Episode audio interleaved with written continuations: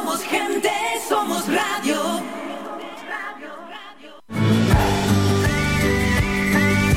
Escuchas Las Mañanas de Faicán con Álvaro Fernández.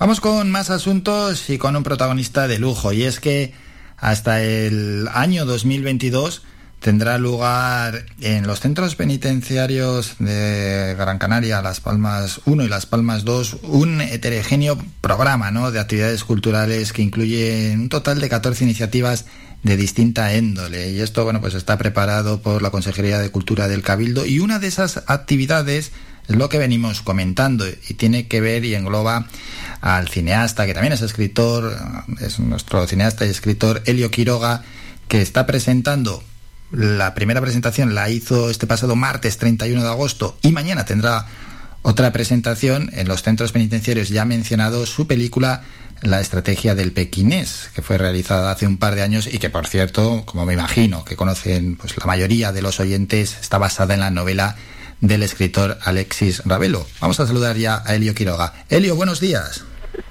Hola, buenos días, ¿qué tal? ¿Cómo están? Pues deseando conocer cómo está siendo esta experiencia. Pues muy interesante, está siendo una experiencia para mí, bueno, hemos tenido una primera eh, proyección, el, eh, fue, el, si mal no recuerdo, el martes en Salto Negro, y el viernes lo tenemos en, el, en Las Palmas 2 y ha sido una gozada, ha sido, porque hay, hay muchísimas ganas por parte de, la gente que ha asistido de, ver cine, de hablar de él, tuvimos luego estuvimos como un buen rato charlando sobre la película y tal, y bueno, la verdad que fue una gozada, yo, yo creo que se lo pasaron muy Sí, porque esa charla yo creo que es importante, ¿verdad? Al final se proyecta la película, pero luego poder intercambiar diferentes impresiones con los reclusos es algo importante. Claro, totalmente, porque aparte es una película, en este caso la, la película la eligió, eligió el Cabildo, la eligió el, y tomamos la decisión de que efectivamente es una película de cine negro, que puede estar también que se desarrolla en Las Palmas, y la parte la novela de Alexis es maravillosa y todo eso pues hace una especie de magia, ve, también uno su propia ciudad, eh, había muchos comentarios cuando salían los barrios, porque sale, sale San Juan, salen un montón de zonas de, de, la, de Las Palmas y, y, en ese, y hay una especie de especial, porque es tu ciudad donde ocurre la película. Hmm. ¿no? Y algo muy interesante, ¿no? Claro, la, es, es, eso, es, es, la ciudad de las Palmas de Gran Canaria con personajes concretos, con actividades concretas, ¿no? Que bueno, quien más, quien menos, pues, hombre, no es que te veas reflejado eh, en alguno de los personajes, uh -huh. que te puedes ver reflejado, ¿no? En algunos de los personajes, uh -huh. o, o, ver a, o, o ver esa imagen ¿no? De, de, de, lo que son los protagonistas, algunos pues un poquito turbios, las cosas como son, ¿no? Y que para los presos, pues, pues bueno, pues también les, les puede hacer, no, no, digo revivir cierto, ciertos momentos, algunos, ¿no? Pero bueno, ver, ver reflejadas ciertas acciones y actuaciones. Sí, sí. En algunos casos justamente lo comentaban, ¿no? Que se veían reflejados en la película y al mismo tiempo, que es lo, lo curioso del cine negro, ves a gente eh, saltándose la ley, pero te enganchas a los personajes y quieres que tengan éxito y les vaya bien, ¿no? Entonces tienes una sensación y una, una relación y unos sentimientos encontrados, ¿no? Respecto a igual que... Eh, eso cómo puede ser posible, ¿verdad, Celio? Que al final estamos viendo series de televisión, ¿no? O en largometrajes eh, que realizáis, que, que, vemos que son personajes que, que, son auténticos criminales, ¿no? Que están cometiendo actos delictivos, sí. pero aún así, a veces hasta el final los estamos apoyando. Sí, una especie, es una fascinación generalizada en la sociedad por todo ese tipo de carreras. Es una película, eh, me acuerdo ahora mismo de la serie de Narcos, que creo que era de Netflix, que fue un exitazo. Eh, son, eh, o Los Sopranos yendo un poquito más atrás, el, o El Padrino yendo mucho más atrás. Hmm. Y hay una fascinación por parte del, del, público hacia el mundo del delito y de, la, y de las asociaciones mafiosas y todo esto, ¿no? Sí. Ya, porque por ejemplo en el caso de Narcos, en el caso de Narcos eh, llegamos a perder un poquito la perspectiva, porque hacer camisetas con la cara de Pablo Escobar, sí. que es uno de los mayores criminales que ha habido en las últimas décadas, es como llevar la camiseta de un terrorista por la calle.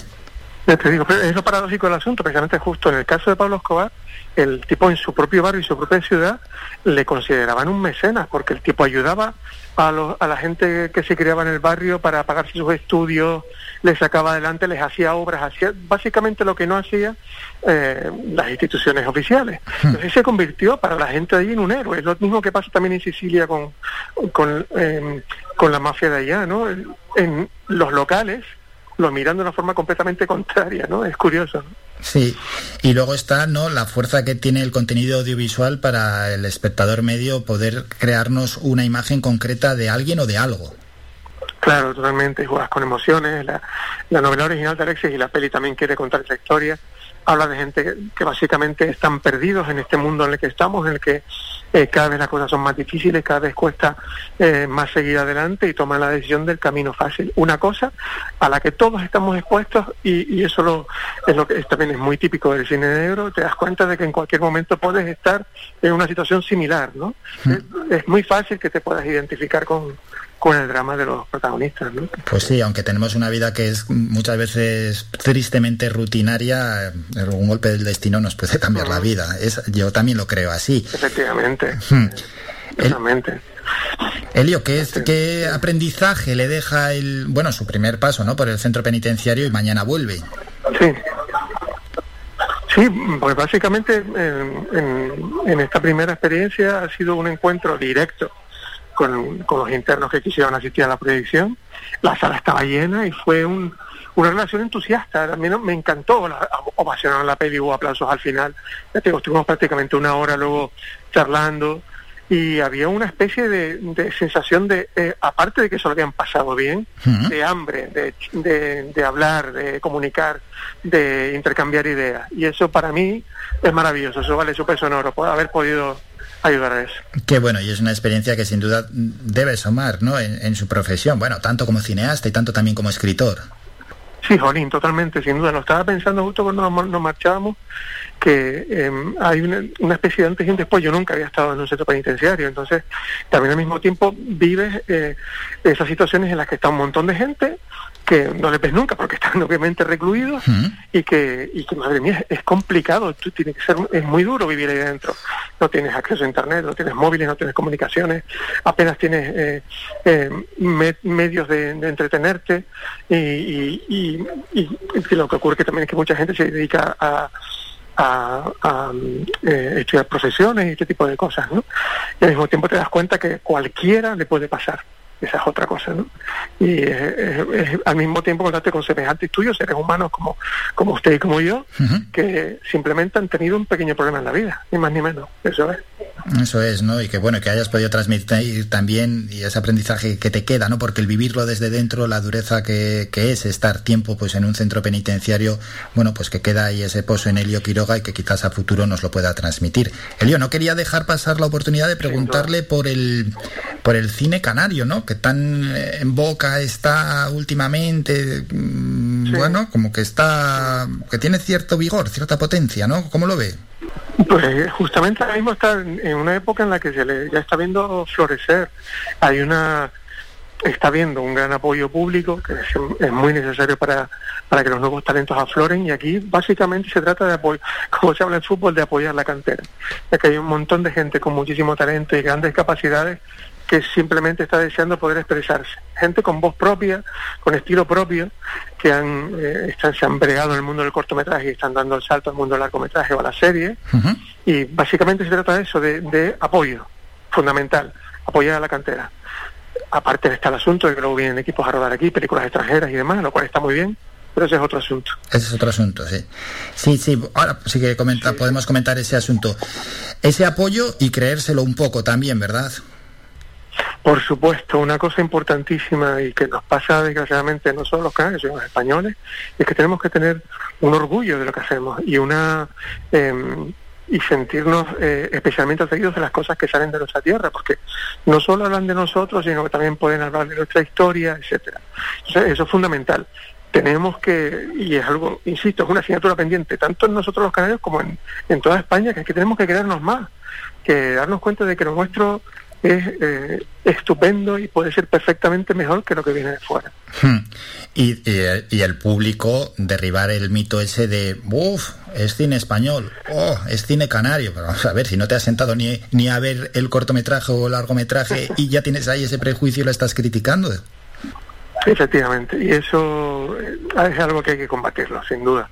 Es una forma de pensar que la gente entra en bloqueo y ya no, es como, como ya no, no admite otras formas de ver el mundo, ¿no? Sino esa, ¿no? Pero eso se, se, se cura viendo una primera película, alguna segunda, y te cuenta de que aquí se hacen cosas absolutamente válidas, ¿no? Válidas en todo el mundo totalmente. Eso es, en todo el mundo, que es que ya no estamos hablando que es un cine que se haga solo para consumo dentro de nuestro propio país, que es que ya se exporta y todo incluso. Es así, pero es que ya llevamos muchos años y todavía esa idea que siga pesando un poquito... Mm. Hay una máxima que no sé quién la dijo, que habla de, dice más o menos, eh, lo cito de memoria, sé local si quieres ser universal en cualquier festival grande, hablo de Cannes, Berlín, Venecia, las películas hechas en Hong Kong, hechas en Irán, hechas en, en, Perú, que cuentan historias de peruanos, de iraníes, de gente local, son las que más triunfan porque son las que tienen más verdad. Y eh, seguir ese camino, creo que es un camino que podría ser muy interesante para que lo siguiéramos aquí, en las islas, porque aparte aquí muchas historias que contar súper interesantes. Pues sí, así es. Y como, como ha comentado Elio, al final también este es un, gran plató ¿eh? para poder rodar películas. Totalmente. Y lo demuestran todos los rodajes que van viniendo aquí que están creando una infraestructura de trabajo y una, y una pequeña zona de la industria, que son la gente que hace servicios, que pueden, eh, digamos, que vivir de ella, ¿no? Mm, es algo que está muy bien, lo que puede pasar, en cualquier momento puede desaparecer, porque eso ha pasado en, muchos lugares del mundo, los territorios se ponen de moda y dejan de estarlo, y ahí también tiene mucho que ver las autoridades públicas y cómo eh, velen por lo que facilita esos rodajes, que básicamente son los beneficios fiscales que se dan a las productoras, ¿no? El gobierno de Canarias está intentando que todo eso siga adelante, y mientras eso vaya bien, tendremos aquí rodajes importantes, sin duda. Pues sí, hubo esa variación en el régimen económico y fiscal, pero parece que ya que ya se va a corregir y que lógicamente pues eh, los rodajes que, se realicen aquí tributen pues en la cuantía que es la adecuada dentro del régimen económico y fiscal que tenemos en el archipiélago. Y ya para ir terminando, Elio, ¿en qué está trabajando ahora? Pues ahora estoy preparando un proyecto, es una película de dibujos animados, llevamos ya dos años con ellos.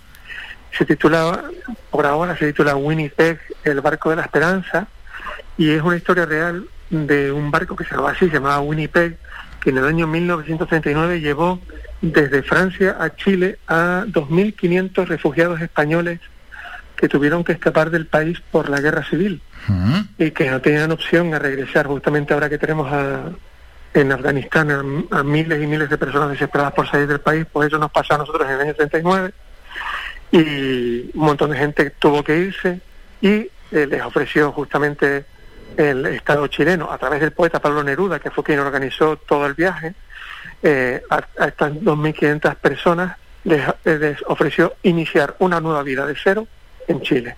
Allí se fueron. Eh, hoy en día esas personas ya son bisabuelos, algunos tatarabuelos, tienen cerca de 90 años, se llaman dos hijos e hijas de Winnipeg y contamos la historia, la odisea de ese barco y cómo llegó, que me parece una historia fascinante, maravillosa. Una historia fascinante y, que tiene... Sí, es fascinante y que tiene que remover conciencias y esa vertiente social, ¿no? de concienciación social que muchas veces tiene el cine y aquí queda plasmada. Totalmente, ese es el objetivo, ¿no? Contar una historia que necesita ser contada, porque como vemos hay cosas que no pasan de moda. Claro. Y ahí tenemos no solo a, a la gente de Afganistán, sino a la gente de Siria que llevan ya 10 décadas, 11 décadas de guerra civil, desesperados escapando de su país porque simplemente no pueden vivir allí. Hmm. es algo que no, efectivamente no pasa de moda nunca, desgraciadamente. La historia se repite y bueno, y este tipo de argumentos al final tristemente pues no, no pasan de moda ni caen en, el olvido. Así es. Ya para terminar, es, que, es que ha hecho de todo, ¿no? Pero ¿hay algo que le gustaría hacer y de momento es imposible? Hombre, pues tal, me gustaría hacer algo de teatro. Nunca he dirigido teatro y para mí es un reto, creo que sería una cosa interesante a explorar. Yo estudié teatro, estudié actuación, de hecho estaba en, un grupo de, de actores aficionados cuando era joven, era pequeño, y siempre me ha fascinado ese, el mundo de la escena física, ¿no? sí, sí, totalmente. Bueno, pues seguramente, seguramente a futuro ah, pueda haber esa incursión en el mundo del teatro. Elio Quiroga, que ha sido un placer charlar con usted. Muchas gracias por estos minutos. Gracias a ustedes.